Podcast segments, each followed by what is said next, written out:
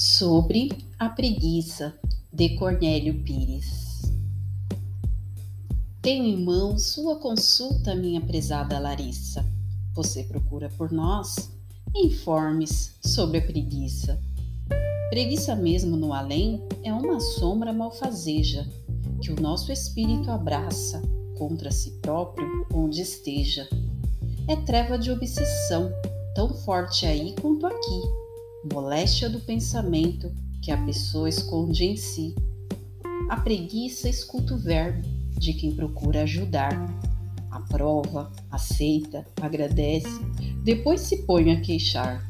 Fala que anseia servir dia a dia, hora por hora, que o trabalho é sempre a trilha por onde a vida melhora.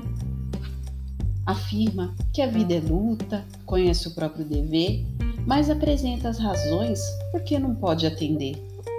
Preguiça não evolui, diz ela, porque não tem palavra de voz amiga nem proteção de ninguém. As lágrimas que carrega, só elas vê como são. Tem problemas que não cessam, tem família em provação. Traz a saúde perfeita, embora reze com fé. Suporta a cabeça fraca, carrega fogo no pé. Tem cólica, batedeira, dor no fígado e no baço. De dia tudo é tristeza, de noite tudo é cansaço. Sente aflição e azedume, sofre a queda dos cabelos. Caminha de perna bamba, tem dores nos tornozelos. Padece angústia constante, vê fel por todos os lados.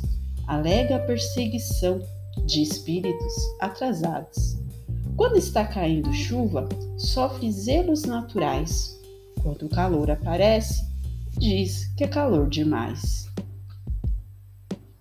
Não se aguenta com vizinhos que estão sempre contra ela. Em casa, nunca dispõe de apoio da parentela. Preguiça, prezada irmã, é sempre uma coisa assim: um sofrimento parado numa doença sem fim.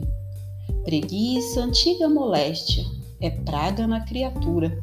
Recebe muito remédio, mas só serviço é que cura.